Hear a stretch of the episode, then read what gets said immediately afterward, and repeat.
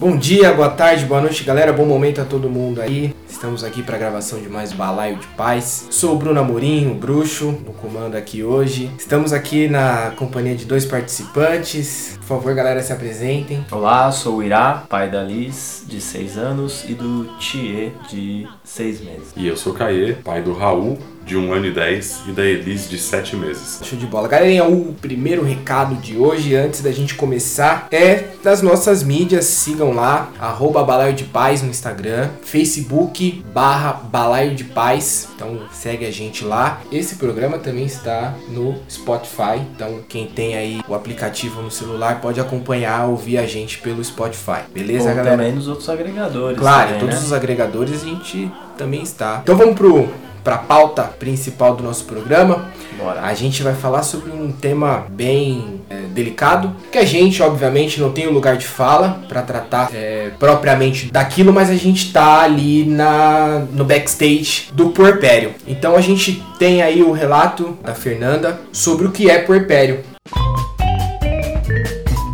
Meu nome é Fernanda Forato, eu tenho 39 anos, eu sou mãe de duas crianças, uma menina de 6 anos e um bebê de 6 meses e meio. É, puerpério é um momento que acho que na literatura não se tem um período definido, talvez até os dois anos da, da vida da criança, onde essa nova mãe está se relacionando com essa chegada desse bebê e desse novo lugar de mulher e de família que vai se constituindo. Eu só ouvi falar em puerpério depois que a minha filha nasceu e, na verdade, é, na gestação é, é, a gente já, eu pelo menos já tive a oportunidade de ouvir falar do que seria esse tal puerpério, esse momento aí de descoberta e esse momento confuso na vida da, dessa mulher que acabou de parir. E, mas eu acredito que muitas mulheres não, não chegam até essa informação, muitas vezes se deparam com algo muito desconhecido. É, até porque existe todo aí um,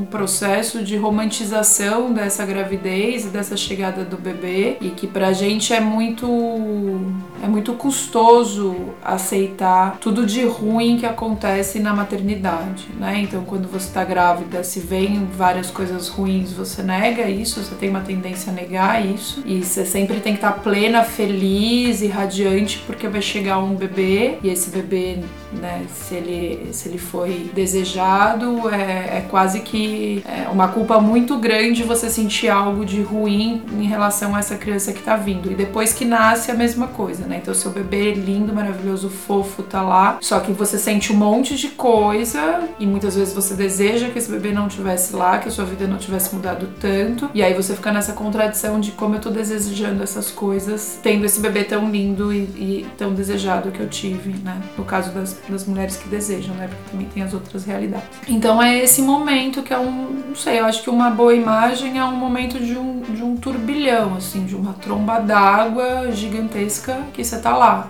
E aí você tipo, tem que ficar em pé e não morrer afogado, que é bem difícil. E você sente tudo, você sente. tem os seus hormônios todos falando, é, tem essa sua subjetividade que fica entre o desejo e a recusa e a, é, a saudade da, daquela pessoa que você era e as noites mal dormidas e a dificuldade de se vincular com o bebê, porque é uma outra ideia ilusória de que o bebê nasce e você já ama ele, assim, e, e que você já sabe tudo que você tem que fazer. Isso, isso não é real. Então você encontra esse bebê e você tem um monte de dúvida e muitas vezes você tá lá olhando e você fala, meu, o que tá acontecendo, né? E aí é esse baita momento de turbilhão e todo mundo lá fora te cobrando pra ser essa mãe perfeita, essa mãe que sabe fazer as coisas. Aí às vezes tem algumas mulheres que têm uma realidade que as pessoas deveriam estar tá lá para fazer apoio, elas estão lá para julgar e para ficar apontando o que ela tá fazendo de ruim. Então nada do que a mulher escolhe é satisfatório, toda a decisão da mulher é colocada em dúvida. É, muitas vezes as mães dessas mulheres, né, as nossas mães, as nossas sogras, é, outras mulheres que já tiveram filhos, o tempo inteiro fica apontando falhas ou dizendo que a gente não é capaz, mesmo que seja é,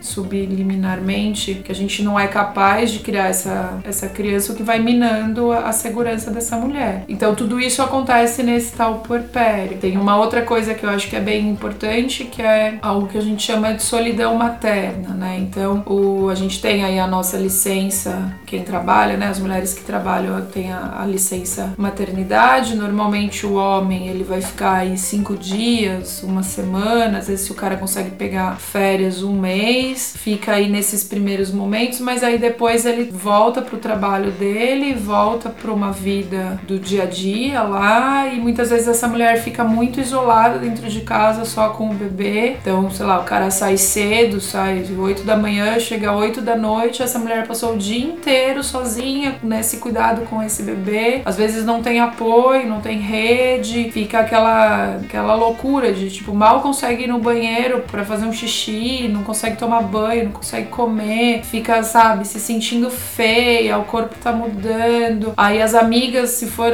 se foi uma realidade que as amigas não têm filhos, as amigas se afastam, parece que ninguém vê essa mulher como sujeito assim, sabe? Como se ela tivesse algo de interessante para dizer, para compartilhar, para estar tá junto. Isso também é muito comum, assim, muitas mulheres passam por isso nesse momento. Aí tem uma outra história que é o puerpério de dois, né? Tipo, que quando você tem o segundo filho, todo mundo fala, não, você já teve um filho, né? Parece que tem essa ideia de que você já teve um filho e aí então você já sabe tudo, que tá tudo, vai ser tranquilo. E aí vem o puerpério do segundo, que muitas vezes junta aí com as demandas do primeiro, enfim. Eu acho que o puerpério nunca é fácil. Para algumas mulheres, eu acho que ele passa menos sofrido, principalmente para as mulheres que têm uma rede de apoio bem organizada, bem consolidada e pessoas que são realmente companheiras ao lado dela, seja o companheiro, o marido ou a companheira, né, se for uma, uma relação homossexual, é, seja as outras pessoas, né? As, as, mães, as avós, as mães dessa mulher, a mãe dessa mulher, as avós de, dessa família, o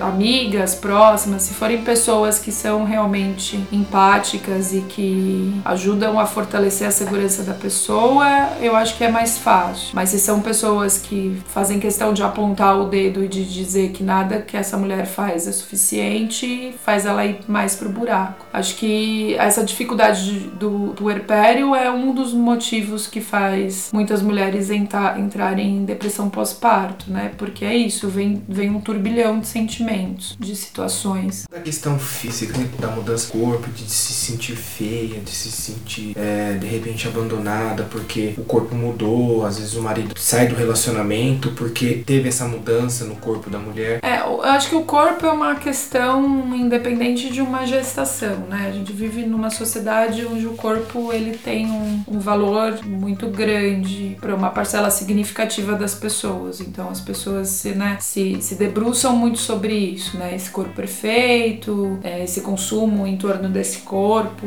enfim. Acho que isso vai variar, óbvio, de acordo com a subjetividade de cada mulher. Para algumas mulheres isso vai ser muito mais gritante do que para outras. Mas é fato que durante uma gestação, acho que para mim, pelo menos, a primeira sensação é de que o seu corpo não é mais seu, né? Primeiro porque tem um ser lá dentro que ele vai se desenvolvendo e vai, e vai crescendo. E eu usava durante as minhas duas gravidezes muito a metáfora de que eu tinha um alien alien mesmo dentro de mim e eu sentia mesmo que eu tinha um alien e eu não achava isso confortável. E algumas mulheres isso é muito louco. Algumas mulheres elas se sentem muito plenas na durante a gravidez e isso é muito real. E elas ficam muito lindas e, e, e assim elas ficam radiantes. É, isso acontece muito para muitas mulheres, mas o contrário também acontece para muitas outras mulheres. Né? Eu não gostava de estar grávida. Eu adoro parir, adorei parir, mas eu não adorei estar grávida. Para mim era muito desconfortável estar grávida. E eu tinha muito essa imagem de que eu tinha um alien dentro de mim. E aí, conforme ia, ter,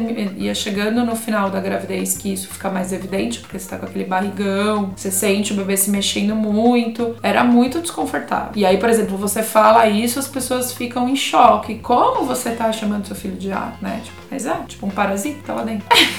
Mas é.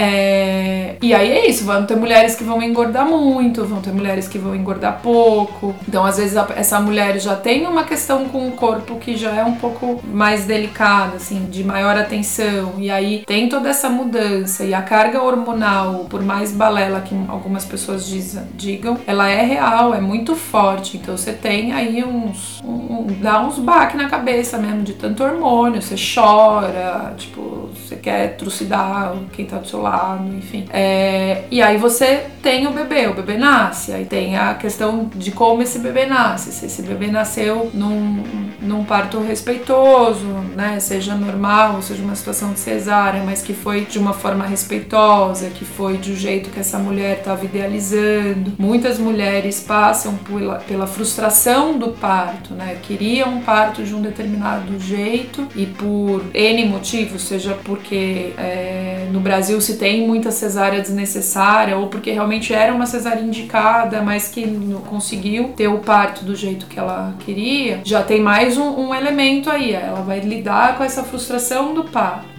Aí tem a como que é esse corpo pós o parto, né? Então, tipo, às vezes demora, às vezes a mulher tem algumas questões de, ah, sei lá, tipo, a mulher tem crise de hemorroida depois que pariu, sabe? Tipo, não é nada agradável você ter uma crise de hemorroida depois que você pariu, ou depois, normalmente é depois de parir, né? Não cesárea. É, e aí você quer de repente perder peso logo porque você engordou, sei lá, 20 quilos durante a gestação, e aí as suas roupas não te servem. Aí você começa a amamentar, aí a amamentação é uma outra questão, porque, tipo, para muitas mulheres o início é, é difícil, às vezes o, o, bebê não encaixa, não pega, tem que ir lá ajustar essa relação dos dois, aí às vezes machuca o peito, é, faz fissura no bico, às vezes dá mastite, aí dói, aí às vezes você vê co colegas, tipo, amamentando chorando, morrendo de dor, porque, tipo, tá doendo e ela quer amamentar, então ela supera lá todos os limites e vai. Aí muitas vezes consegue ajuda qualificada para resolver o problema da amamentação quando tem, às vezes não. Aí a criança é colocada numa fórmula e ela lida com uma outra frustração, que era o desejo de amamentar, e aí esse desejo, às vezes, por conta da indústria, do capital, ninguém ajudou ela a amamentar, e aí ela deixa de amamentar, e aí ela vai passar sei lá quanto tempo remoendo de que ela queria ter amamentado e não pôde. Ou ela nem quer amamentar também, porque tem as mulheres que não querem, acho que é, que é super legítimo também. E aí tem todo, tem tudo isso, assim, uma coisa que eu sinto muito, a gente passa a ser muito julgada, assim, é, eu, faço uma brincadeira com as amigas recém-grávidas, depois que você viu lá que tem dois pauzinhos no teste, você deixou de ser você e o seu corpo deixou de te pertencer. Porque durante a gravidez as pessoas se sentem no direito de te invadir de uma forma bizarra, assim, de você estar tá andando no mercado, uma pessoa que você nunca viu na vida pegar e pôr a mão na sua barriga, né? E depois que o bebê nasce, isso fica maior. Então, as pessoas, ao mesmo tempo que as pessoas te invadem, elas te deixam invisível. Então, depois que o bebê nasce, eu, a gente vai brincando, né? Conforme vai passando o tempo, a gente vai brincando com isso, porque também às vezes é jeito da pessoa elaborar e superar, né? É, você chega no lugar, a mãe é a única, a última a ser cumprimentada. Tipo, todo mundo, sei lá, você chega numa festa, todo mundo da festa vai falar com o bebê, que é um ser que não responde, né? O último recém-nascido. E a mãe é a última a ser lembrada de qualquer coisa. Quando na verdade ela deveria ser a primeira, deveria ser a, a, a mais cuidada, né? Porque o bebê já tá sendo cuidado por ela. Então todo o resto tinha que cuidar dela e não do bebê, né? Porque ela sabe o que ela tá fazendo, porque ela é a mãe do bebê. Então são elementos que, que, que, vão, que vão se sobrepondo e fazendo com que essa mulher, muitas vezes, se ela é, não tá segura, que ela vai ficando cada vez mais insegura. É, então, voltando um pouco, na, eu acabei dando uma volta, né? Mas voltando na história do corpo, às vezes você passa, tipo, muito tempo sem ter uma roupa, ou, tipo, sem a roupa que você gosta te servir, sabe? Ou, pô, você vai usar outras roupas que não tem nada a ver com você porque são roupas que você consegue amamentar. Ou você não se sente mais aquela pessoa que você era. Às vezes tem isso, assim, como se o seu corpo, você habitasse um corpo que não te pertence mais. E aí, ao mesmo tempo que você tá é, cuidando de um ser novo, você tá descobrindo quem é esse novo ser. Para algumas mulheres mulheres isso é muito forte, né? Aí vai para tentar essa reconfiguração, né? Primeiro de quem é você nesse, nesse novo lugar e, e quem é você nessa nova relação de casal, inclusive, né? E aí nisso você vê aí um monte de gente, por exemplo, separando até o término do primeiro ano de vida do bebê, porque ninguém consegue se reconhecer mais. E às vezes até se reconhece e vê que não, não tinha nada a ver também, né? Enfim, não sei se eu respondi a sua pergunta. Sim, respondeu, respondeu. É, não, acho que foi, foi show. Galera, então, aí com as palavras da Fernanda, a gente, a gente ouviu, pensou, é, puxou na nossa memória o que a gente viveu e vive sobre o que é puerpério. E aí eu queria começar pedindo para vocês qual é a percepção de vocês sobre o que é puerpério, qual desse momento, que, que, que, rola no dia a dia, o que, que vocês percebem do puerpério. Eu? Pode começar. Vai lá, vai lá. Bom, tô vivendo esse momento, né, com, com meu filho mais novo aí de seis meses. Eu sinto como mudanças, assim, muito bruscas de, de comportamento, de, de sentimento, assim. É, como se fala isso? De tá eufórico, depois com raiva, é, é sentimentos isso, né? Sim, Bipolaridade, sim, quase. sentimento. É, chega a ser a, a, a bipolaridade, mas, Não, mas são- eu sinto como uma mudança, mudanças rápidas e repentinas de, de, de sentimentos, assim, né? Por um momento está tudo bem, de repente fica tudo um pouco mais acirrado, as coisas começam a ficar nervosas, tal, alguma discussão vem por motivos fúteis ou, ou triviais e depois também volta tudo ao normal e felicidade e tal, então vejo essa mudanças muito repentinas de, de, de sensações e sentimentos, assim. Pelo menos é o que eu percebo. Eu tenho, como você, tenho vivenciado também um pouco desse puerpério atualmente, né? Elis tem sete meses e a gente tem um agravante de que ela engravidou da Elis no puerpério do Raul. Né? O Raul tinha seis meses quando ela engravidou da Elis. E, cara, é isso. É, é uma confusão de sentimentos. É, eu acho que tem um pouco do que ela falou também, da questão da, da, da romantização dessa maternidade, assim, dessa maternidade idealizada. A mulher vem desde lá da infância aprendendo que vai ser lindo, que vai ser fofo, que vai ser maravilhoso. E ninguém conta pra ela a real, né? Ninguém conta o que vai acontecer. E nem pra gente. Né? A gente também, na maioria das vezes, cai de, de paraquedas. Né? A gente estuda o parto, estuda os primeiros cuidados do bebê, estuda um monte de coisa. E ninguém lembra de, de estudar essa mãe. E eh, acho que é um, é, é é um momento muito louco e que acho que a gente tem um papel importantíssimo de, de, de acolhida, principalmente, né? Mas acho que é isso, acho que é principalmente o que a gente o que eu percebo do puerpério é um momento onde nada é o que é. O pessoal fala do, do bebê que tem os primeiros 90 dias, são 90 bebês. Cara, essa família nesse primeiro ano, nesses primeiros dois anos, cada dia é uma família diferente, é uma relação diferente. É, a minha percepção. ah, bom, aqui todo mundo é pai de dois, né? Uhum. Duas crianças. É, e a minha percepção foram de dois puerpérios dife- bem diferentes. A Thaís, ela. Depois que o. que ela saiu, sei lá, não sei se chegou a sair, porque o Ben já tinha mais de um ano quando ela engravidou do Noah. É, hoje o Ben tem três anos, o Noah tem um ano. Eu não sei se ela já tinha saído, eu percebi que ela já tinha dado uma acalmada, uma centrada, ela já tinha começado os estudos novamente. Ah, então, não sei, é, é bem difícil, é uma, é uma questão bem difícil de definir qual é o tempo do puerpério também, né? É, por ques- questões e, físicas e questões psicológicas. É, mas o que eu senti é que foram dois puerpérios diferentes e, e é, é muito do que vocês falaram de sentimentos é, embaralhados e múltiplos ao longo do dia e ao longo da semana e ao longo do mês, com intensidades diferentes a cada momento. Então, logo após o parto, depois de um tempo depois do parto, no ao final do primeiro ano, é, isso varia muito. Então, do, do bem, eu lembro que eu acho que foi muito mais tenso é, e, e por, por ser uma rotina muito mais pesada para nós. E do Noah foi algo que ela já estava se sentindo um pouco melhor em relação a- ao futuro dela. A, a gente também veio morar um pouco, a gente voltou para São Paulo, então a gente estava mais próximo ela da família dela, eu da minha família, então o que a Fê falou de, de rede é, influencia bastante. Uhum. Então é essa mudança do primeiro puerpério que, em que ela esteve, a Fê também falou de estar sozinha, estar com uma rede, a minha percepção foi de que o, o segundo puerpério dela, se não acabou ainda, é, se, se, se, já acabou, é, foi algo muito mais tranquilo. É, que louco, aqui foi ao contrário, eu acho. Acho que no primeiro a gente conseguiu lidar melhor, tal, tinha conseguiu dar mais atenção assim pro, pro, pro bebê. E aí já com o segundo o momento era outro, assim, né?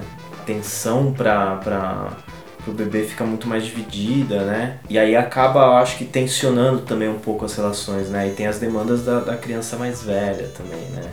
Sim, sim. Aqui rolou também isso do, do segundo ser mais difícil. Na verdade, é, sei até que rola alguma coisa do tipo, quase uma culpa de não conseguir é, é, se doar tanto ao, a, a, ao, segundo filho como conseguiu se doar ao primeiro. Uhum. É, mas, porra, é óbvio que você vai ter muito menos tempo para ficar com o segundo bebê se você já tem o primeiro. É. Né? Mas essa culpa é uma culpa que nasce, né? A gente costuma dizer que nasce uma mãe, nasce um pai, nasce uma culpa.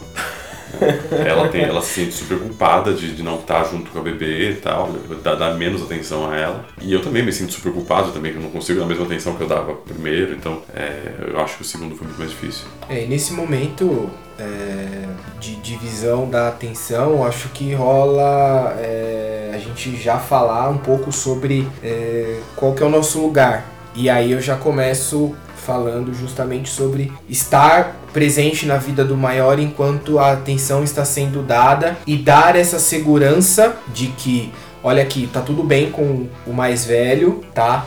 É, você pode continuar dando atenção e no momento que perceber-se que ela está se sentindo mais afastada, é, fazer a inversão, deixá-la com o mais velho e dar atenção ao mais novo. Eu acho que a maior dificuldade em casa está sendo essa, a, a da inversão. Uhum. Eu assumi quase todos os cuidados do Raul né, por conta dela estar tá com um bebê pequeno, o Raul também é muito pequeno. E chegou um dia que a gente estava à noite em casa e ela desesperada falando: Meu, você virou pai solo do Raul e eu virei mãe solo da. A gente não tem um, um, uma, uma unidade familiar, né? A gente tem dois adultos, cada um cuidando de uma criança. E hoje a gente tenta quebrar um pouco isso. Apesar do Raul ainda dormir no quarto, no quarto dele comigo e a Elise dormir no, quarto, no nosso quarto com ela, entendeu? Hoje a gente já fala o seu quarto e meu quarto. E virou, né? Virou. É, rola, rola, rola isso. Em não tem, casa virou o é quarto meio, das meninas e quarto dos meninos já. É meio inevitável. Em casa também rolou essa divisão de eu dormir no quarto com o Ben e a Thaís dormir na, no nosso quarto com o Noah. Isso rolou, inclusive essa semana a gente decidiu mudar isso. O Noah já com mais de um ano aí, a gente decidiu mudar isso, tirar o Noah é, da nossa cama e colocar ele junto com o irmão e a gente voltar pra, pra gente dormir na mesma cama os dois, né? E aí, já? É, aqui essa coisa de divisão de cama, todo mundo dorme todo mundo junto no mesmo quarto. Ah, legal. Mas é. Ah, é, lou- é, é loucura, né, essa divisão, assim, né? A minha mais velha, por exemplo, já reclamou, assim, às vezes, tipo, pô, mãe, tal, tô com saudade, quero estar com você, queria estar mais tempo junto tal. E a gente vai tentando, vai, né, às vezes vai dividindo. Eu tento ao máximo possível estar tá, com o bebê mais novo, assim, conseguir uma divisão aí de horário de estar nas manhãs com, com o bebê. Então, ou a Fernanda dorme um pouco mais de manhã, ou ela vai fazer alguma coisa pra ela, tem, tem feito aí alguma academia tal, alguma coisa, e eu fico com o bebê aí pelo menos umas 3, 4 horas sozinhos, nós dois, a mais velha já tá na escola, e aí, tipo, pelo menos eu vejo isso como alguma forma de, de aliviar essa, essa tensão ali e dar pra minha companheira ter o espaço dela, né, pra ela ter é, alguma coisa, é, como se diz, um, um momento que ela possa não estar focada no bebê, assim, sabe? Eu acho que isso é importante, assim, né? Na, na constituição, assim, do, do relacionamento também, sabe? Olha, cara, vou te dizer por uma experiência assim que não dá pra comparar com o puerpério, né? Porque eu não tenho todas as mudanças hormonais, físicas e tal. uhum. Mas essa, esse primeiro período onde eu fiquei muito mais focado no Raul e ela muito mais focada na Elis, é que até, até aquele motel, o nascimento da Elis, o Raul era dividido, né? A gente dividia as atenções dele. A partir daquele momento que eu fiquei esses primeiros seis meses praticamente cuidando dele sozinho o tempo todo, e até hoje, mesmo a gente voltando a dividir, são dois adultos para dois bebês, porque um bebê de um ano e dez é um bebê ainda. É muito louco. É, é... vai dormir, você tá trabalhando, você tá cuidando do bebê. Uhum. Aí durante a noite ele acorda e toda madrugada você tá trabalhando. Aí quando você acorda às 5 da manhã, porque ele já quer brincar, você tá trabalhando. E aí você passa o resto do dia trabalhando com o bebê e fazer as suas outras atividades. É para deixar a mãe doida mesmo, assim. Total. É, é muito louco. É uma carga de trabalho integral, né? Não tem. Sim. não tem. rola descanso. E pra gente é muito mais é muito cômodo, né? Muito simples a gente, como pai, falar. Afastar. É, não, ó, eu vou. Ou vou sair pra trabalhar, ou vou sair pra qualquer coisa e, tipo, dar uma largada nas crianças, Sim, assim, né? sim. Tipo. Aquela desculpa do não, amanhã eu acordo cedo. Cara, tá bom, acorda cedo e vai trabalhar, sei lá, sei lá do que cada um trabalha, mas Uhum. experimenta inverter, ficar o dia inteiro cuidando do bebê. Exato. É muito mais Exato. cansativo. Sim, sim. As, as demandas dentro de uma casa, é porque assim, a gente pensa na criança, mas tem a criança e a casa. Sim. Né? Você estar em casa é um mundo de tarefas que não se encerram nunca. E além, aí vamos colocar mais, uma, mais, um, mais um ponto nessa equação, né? Mais, uma, mais um valor nessa equação, né? Na somatória, que é a- a- você pensar no lar, pensar na criança e pensar em todo o microcosmos que cerca tudo isso para que tudo isso funcione de uma maneira boa, né? E para tudo e para tudo isso funcionar, alguém tem, tem que estar pensando em todas as tarefas se estão concluídas, se estão, pensar num futuro próximo, num futuro um pouco mais longe. Então isso tudo tem que tá- tem, tem que ser pensado. E aí você coloca nessa equação uma mudança de hormônios enorme que deixa a cabeça da mulher um pouco mais bagunçada. Você pensa num- nos hormônios que estão ali acelerados, em que a mulher se sente a cada momento perdida de alguma maneira, sozinha. é, ela olha pro, pro, pro companheiro, olha pra família, vê todo mundo se distanciando ou apontando, como a Fê disse bem aqui pra gente. Fica. Essa carga vai ficando um pouco mais pesada pra ela, né? Aí fica pra gente, acho também. Acho que a gente também acaba ficando um pouco atordoado, assim. Não sei, já teve momentos, assim, do nosso relacionamento que acho que a gente se afastou muito, assim, sabe? O- a gente como casal, assim, como companheiro. E acaba influenciando negativamente, assim, sabe? O andamento do, do cotidiano e a relação em si fica muito, muito pesada, né? E é louco também, é quando rola um- uma reconexão, assim, se alinha e consegue, tipo, pô, se abraçar e, e falar um pouco do, do que tá sentindo, o que tá passando, ou não falar nada, mas tá, tá junto, assim, sabe? Aquele acolhimento, isso é, isso é legal, assim. E a gente já conseguiu passar algumas vezes por isso, assim, de, tipo, pô, assim, sabe? E é muito foda isso, sabe? Porque às vezes a gente também acaba se afastando, né? Eu acho que tem os hormônios delas, talvez fiquem aí alterados, mas eu acho que os nossos também fica, né? E toda a configuração familiar tá, tá ali, né? Numa coisa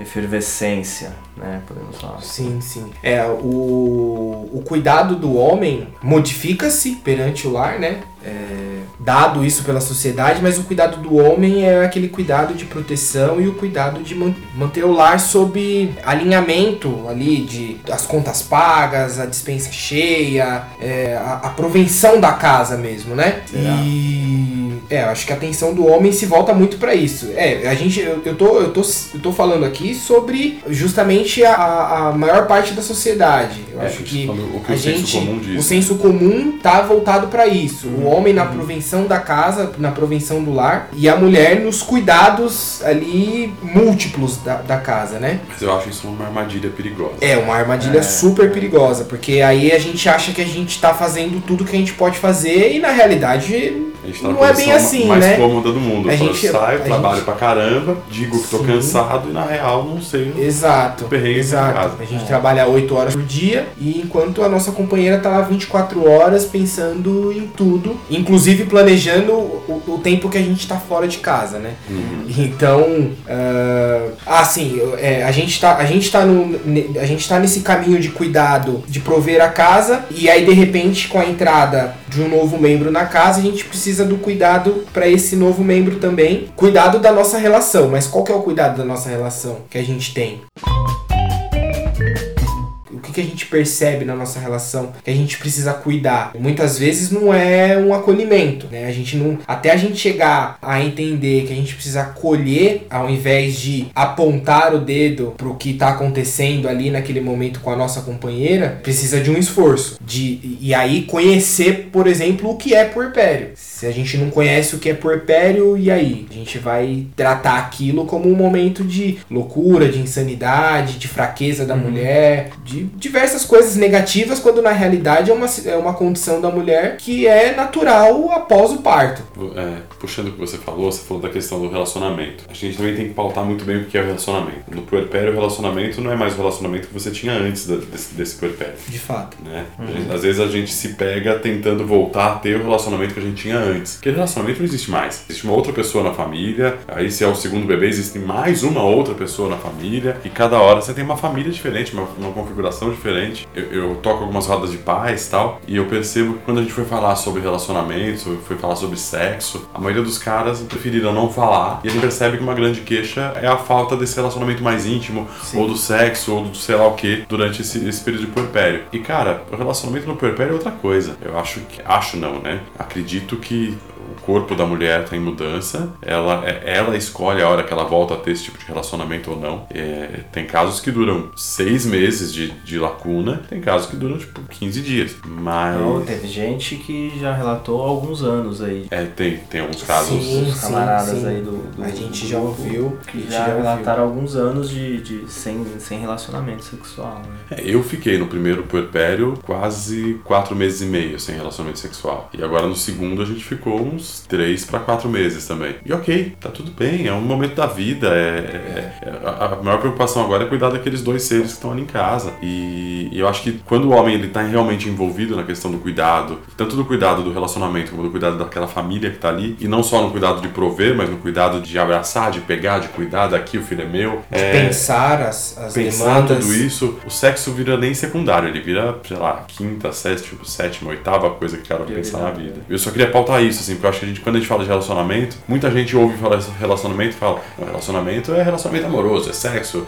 é estar é tá junto, é sair pra jantar. Não, é outra realidade. Eu, outro dia eu tenho resolvido sair pra jantar com, com a Vivian e com os dois bebês. E a gente, da hora que a gente chegou no restaurante, a hora que a gente entrou no carro de volta, deu 35 minutos. E a gente ficou todo feliz que a gente conseguiu sair pra jantar e ficou 35 minutos numa mesa. Então, assim, é outro momento, né? Outra vida, Sim. outro tudo. É, cineminha, né? Cineminha. Quanto tempo, né? eu vou te dizer que eu consegui pegar um cinema nesses últimos um ano e nove, dez meses, sozinhos, eu e ela. Sozinhos não, né? Porque a Iris estava na barriga. Aí depois disso foram os filmes que a gente conseguiu levar o Raul. Ou o Cine Materna, também são super legais. É. Mas é outra pegada. É, é eu, posso, eu, posso, eu posso dizer que eu sou bem privilegiado. Eu tenho a minha mãe, meu pai, minha sogra que dão uns baita apoio pra gente. E aí a gente até consegue fazer algumas coisinhas aí que é super importante nesse momento de porpério que é essa. Que a, a mulher normalmente fica muito dentro de casa, né? Principalmente ali nos primeiros meses, em que o, a criança demanda muito dela. É, ainda tá ali conectada de alguma maneira com a mãe. Então é muito difícil a, mãe sair e deixar uma criança recém-nascida ali por volta de 6 a 8 meses em casa. E, e, com, muitas, com muita sorte, a gente agradece muito a eles, deles serem essa rede fantástica que a gente tem e a gente conseguir sair e, e poder ir em, algum, em um cinema e poder jantar só nós dois. A gente tem essa vantagem, essa, essa vantagem, esse privilégio. Rede de apoio, né? de apoio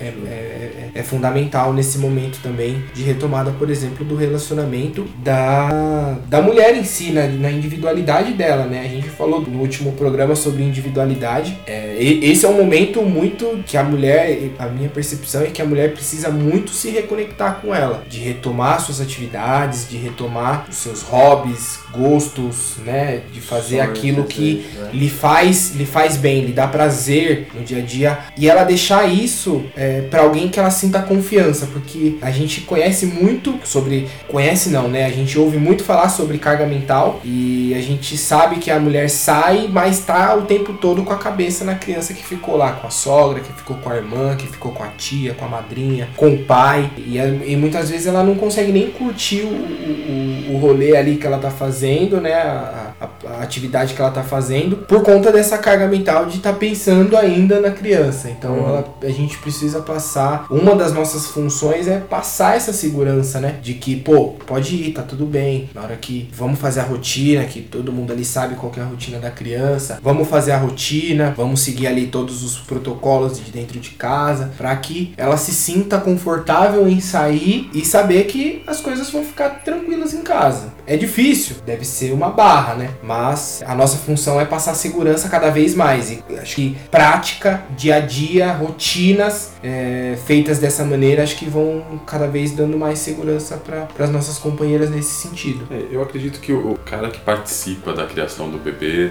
dos cuidados do bebê, traz esse, esse conforto para essa mulher, sempre. Acho que qualquer cara que, que se mostre é, proativo em dividir, não em ajudar, porque né, eu acredito que pai não tem que ajudar, né? O pai tem que dividir. Quem ajuda é, pressupõe que a responsabilidade é do outro. Né? Eu estou aqui ajudando como uma alma caridosa, bonzinho como eu sou. Uhum. E na verdade não, né? Nossa função é dividir. Então, acho que quando a gente começa a dividir isso desde o comecinho, esse processo é muito mais simples. Mais simples não, né? Porque nunca é simples. Mas eu acho que ele é menos, menos doloroso. Talvez ele seja um processo um pouco menos árduo, porque ela vai saber que ela tem com quem, quem confiar e em quem deixar esse outro bebê. E é muito louco que às vezes a sociedade não aceita isso. Cadê a mãe dessa criança? Cadê a mãe dessa criança? Exato.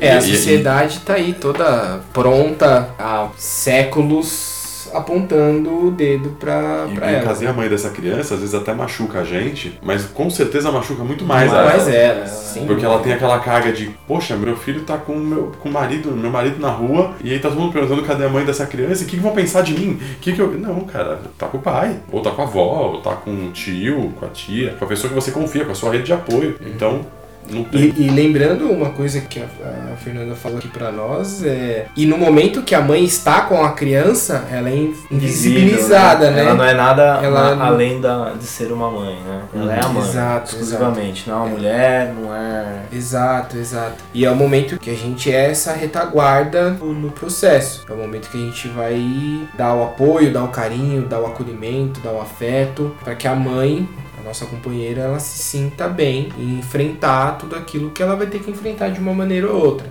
É um período conturbado. Acho que para resumir o que é o puerpério, é um período conturbado. E aí eu vou te dar, vou dar uma experiência pessoal. Uhum. A gente sabe que experiências é, pessoais não devem é, é, sobrepor ao todo, mas é só, é só para relatar o quanto foi foi doloroso, assim. O segundo puerpério já era muito mais difícil e a gente resolveu no meio do puerpério, eles com três meses, assim, tipo, o auge do, do, dos perrengues. Quando a gente, eu costumo dizer que com três meses o bebê quebra, né? Então, aos três meses você ainda consegue levar, quando dá três meses ele quebra, para de dormir, você não entende o que ele quer, tipo, ferra tudo. A gente resolveu mudar de casa. Então a gente teve um, um processo aí bem, bem doido, mais assim. Um. Que foi é, é, ela, a gente mudando de casa e nessa nova casa, minha esposa é fotógrafa, a gente tinha um, um estúdio dela, na gestação deles ela, a gente fechou o estúdio e ela retomando esse estúdio. Então ela, a gente estava cuidando da, do, da bebê, do bebê, da mudança de casa e da reformulação da carreira dela com 3, 4 meses de, de, de.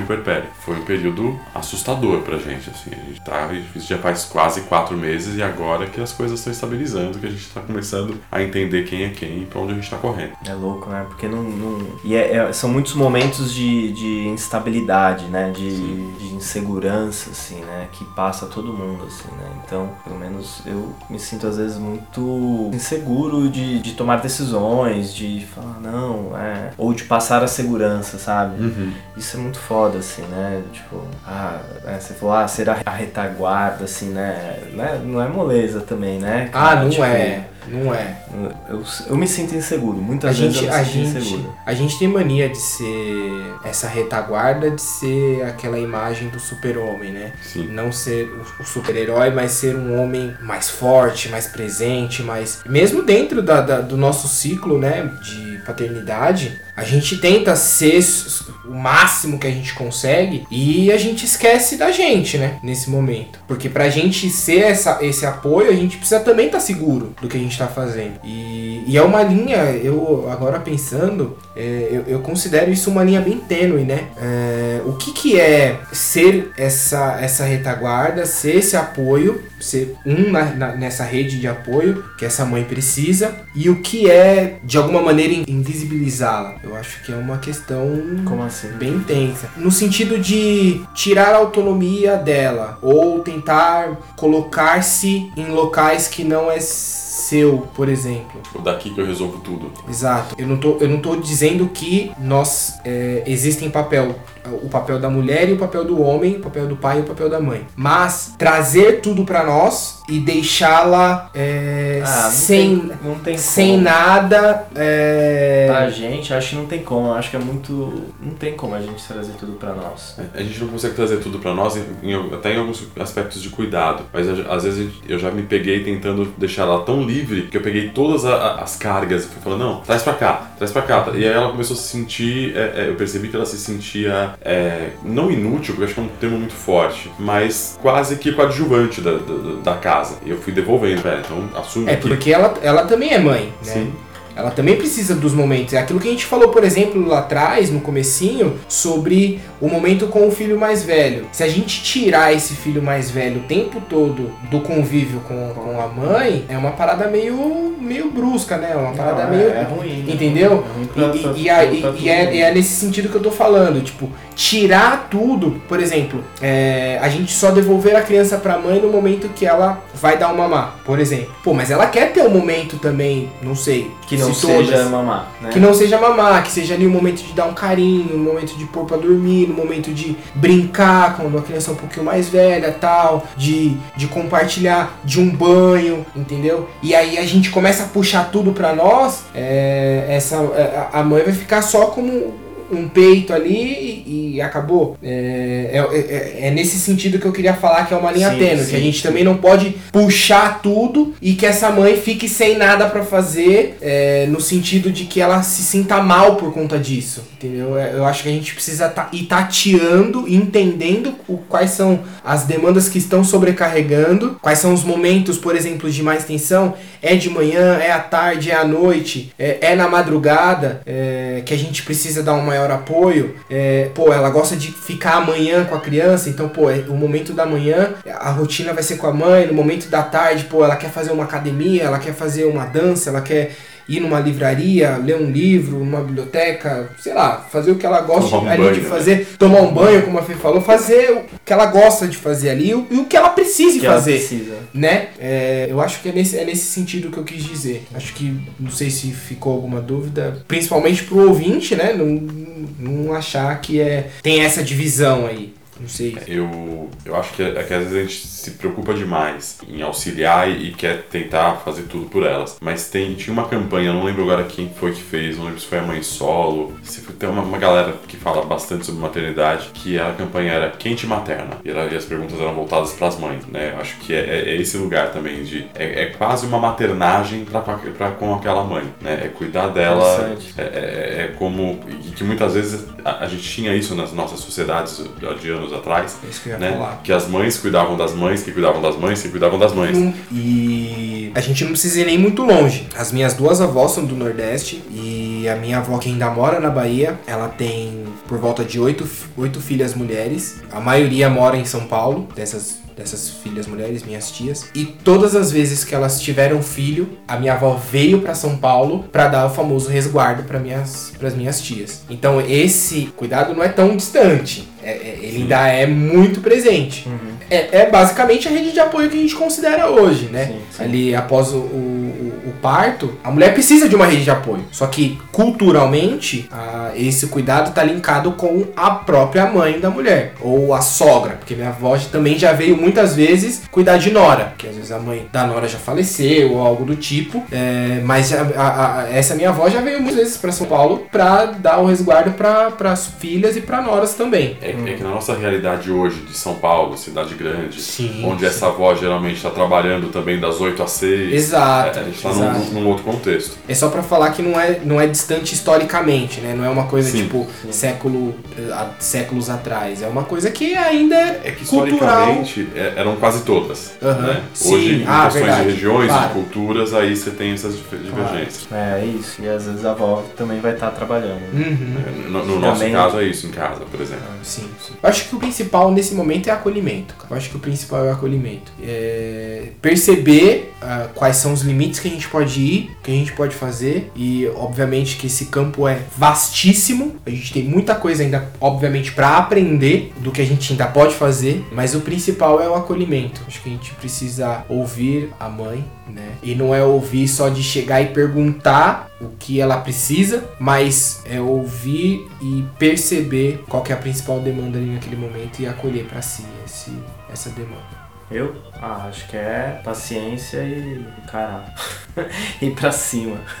Tá certo, tá certo. Caio. Eu acho que parceria. Parceria é, fundamental nesse momento. É de chegar e falar, nós estamos juntos, eu sei que você tá fudida, mas eu, eu tô também e vambora. E é, a- acho que entender que, que é uma família, né? São novas pessoas que estão ali, é uma nova configuração de família, uma nova configuração de casal e entender que todo mundo vai ter que passar por aquilo juntos. Porque se não for juntos, vai ser muito pior. Beleza. E pra fechar, antes da gente ir pro nosso quadro, é, vamos, vamos ouvir um último recadinho aí da Fernanda.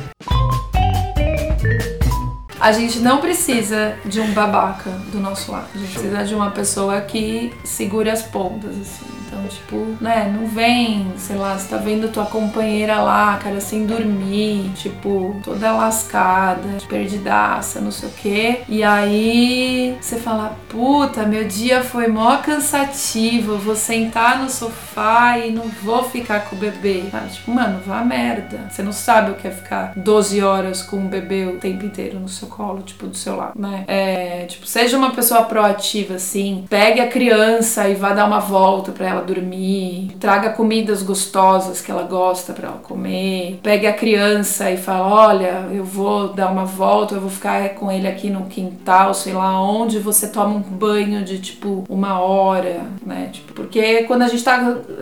É, vai ser meio, talvez, chocante o que eu vou falar, não sei se vai ser chocante, mas quando você tá sozinha com, com o bebê, tipo, tem hora que você quer fazer cocô e você não consegue fazer cocô, você faz cocô com o bebê sentado no seu colo, você, tipo, você faz cocô segurando o bebê, olha que cena maravilhosa, né? Tipo, então, amigo, não fala que você tá cansado, tipo, foda-se o seu cansaço. Com todo amor. É... Cuide dessa mulher, porque se essa mulher não estiver bem, esse bebê não vai estar bem. E ela precisa estar se sentindo amada, precisa estar se sentindo respeitada, ela precisa estar se sentindo viva para ela poder ir trilhar, porque a cobrança da sociedade em cima das mães ela já é muito grande, ela não precisa do parceiro fazendo essas cagadas, assim, sabe? E são pequenas coisas que são muito importantes. É isso aí, caras.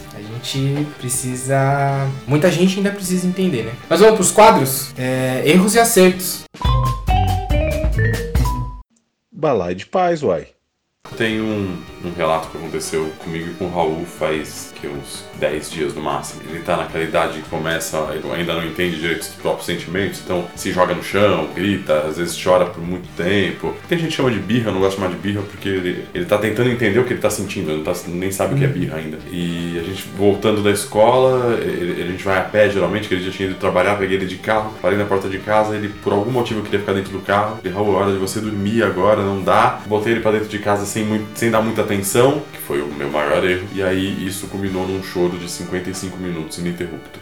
Mas era um choro, assim, um choro daqueles de berrar, de ficar rouco, ficar vermelho, tremer a mão. É, eu tava quase conseguindo acalmar, levei ele pro quarto, fechei a porta do quarto, voltou esse choro de incansável. E aí ele batia na porta do quarto e chamava a mãe, né? A minha esposa veio, abriu a porta e aí ele lembrou que ele gosta de dormir comigo, não com ela. Saiu correndo, gritando papai, papai, papai, papai, papai, pulou no meu colo e ali eh, ele não, não tinha mais aquele choro de berro, mas era um choro, um choro de, de alívio, quase um choro de, de, de sofrimento mesmo, era um choro como o nosso, né? Não era aquele choro de escândalo. E aí fiquei, aí eu obviamente comecei a chorar junto e aí nós ficamos chorando juntos, abraçados por mais de 20 minutos, num momento de, de meio que de pedido de desculpas mútuo, né? Ele pelos, pe- pelo escândalo, eu porque tirei ele do carro de qualquer jeito, depois no meio da gritaria comecei a ficar bravo também, fui mais grosso com ele, o que fez ele ficar mais violento. Acho que eu consigo num, num quadro, num exemplo só dar o erro e o acerto, né? Eu errei em todo o processo, desde a hora que culminou o, início do choro dele e depois no final na hora que a gente conseguiu se abraçar, de, de, de os dois respirarem juntos. Ainda eu falei pra ele, vamos respirar junto, a gente começou a respirar junto. Aí quando ele já tava naquele choro já de começar a soluçar pra terminar, pedi desculpas, falei, ó filho, eu errei, eu não posso gritar desse jeito com você, eu não posso te, te exigir que você saiba qual é o seu sentimento se você tá aprendendo a sentir eles, né? E eu não posso falar com você desse jeito, a culpa é minha, não é sua, né? Quem ficou bravo fui eu, não foi você, que me fez ficar bravo. E esse para mim foi um dos grandes exemplos assim dos últimos dias de como essas coisas estão começando a acontecer. Essa idade meio, meio louca, mas que todo mundo fala que é difícil. E eu tô achando uma delícia. Eu tô achando uma delícia cuidar de uma criança de dois anos descobrindo o mundo, mesmo ele sem saber controlar os próprios sentimentos, o que é natural. Um dia ele vai aprender. É, pô, eu tenho um erro. Bem tá no momento do desfraude. E aí rolam sempre os escapes durante o dia, às vezes à noite também rola. À noite, incrivelmente, rola menos do que durante o dia. A gente tá tentando identificar aí quais são os principais horários que ele faz cocô, que ele faz xixi e tal, pra gente ficar atento e alerta pra levá-lo no banheiro, porque ele ainda não consegue identificar o momento exato e antes de fazer, correr pro banheiro ou pedir pra gente levá-lo. E aí no sábado rolou, cara, três escapes durante o dia, e aí no último. Uh, não, perdão, foi no domingo. E aí o último, pô, já tava cansado, já tava pensando na rotina da segunda-feira, como ia começar. E aí rolou um escape de xixi, e aí foi tipo foi, foi no domingo isso e, e aí rolou um xixi, tipo, grande, lavou a sala, foi bem. E aí eu fiquei bem bravo nessa hora, levei ele pro banheiro e aí eu comecei a falar de uma maneira bem ríspida com ele. É, não cheguei a gritar, mas falei de uma forma bem ríspida com ele, que ele percebeu que eu tava falando de uma maneira diferente. Normalmente eu abaixo, converso com ele e tal. Mas nesse momento já tinha sido o terceiro do dia tal, e aí ele de cabeça baixa falou: Desculpa, papai, eu sinto muito. E eu, puta que pariu, mano. Foda, né? Porra, é, bem, enfim, fiquei desconcertado. Depois que ele falou isso, eu não consegui mais falar mais nada para ele, só dei seguimento ali na, na, na, rotina de trocar a roupa e limpar o chão da sala. E aí no dia seguinte de manhã eu conversei com ele novamente. E aí a gente tá nessa seara, pô, perguntar para ele, xixi, cocô é aonde, filho? Aí ele responde, é no banheiro tal. É, a gente pergunta praticamente toda hora isso para ele, pergunta se ele quer ir no banheiro, leva no banheiro. Mas é um momento de transição, né? É um momento bem delicado. Foda, né, cara? É e a nossa foda. paciência determina É, muito. Exato, como a gente vai tratar, como a gente vai É. lidar com isso. Bem foda. Então foi isso, mano. Eu, puta, tomei uma invertida legal aí do, do moleque, mas que me colocou numa posição de repensar, né? A maneira que eu vou lidar com essa situação. Bom, eu. Ah, só cagada igual você. É, paternidade real life, É né? fazendo merda É, é. Só do bando. Não tem Ah, nenhuma? nenhuma, nada fresco. Não lembrou de nada? Então tá bom. Vamos pro quadro de indicações então. Balai de paz, uai.